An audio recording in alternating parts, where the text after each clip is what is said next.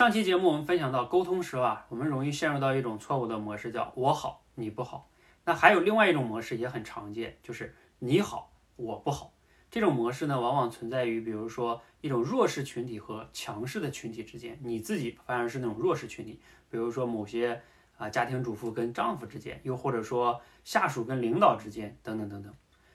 那往往呢，在这种模式之下，你自己就会很委屈，因为你说什么，对方都打击你、反驳你、打压你，所以结果就是，要么你就屈服人对方，人家说什么你就听什么；要么你就懒得跟对方沟通，因为自己说什么都是错的，你也就不说了，就拒绝沟通啊，都暴力都没有了，拒绝沟通。你在现实生活中有这样的体会吗？欢迎留言分享。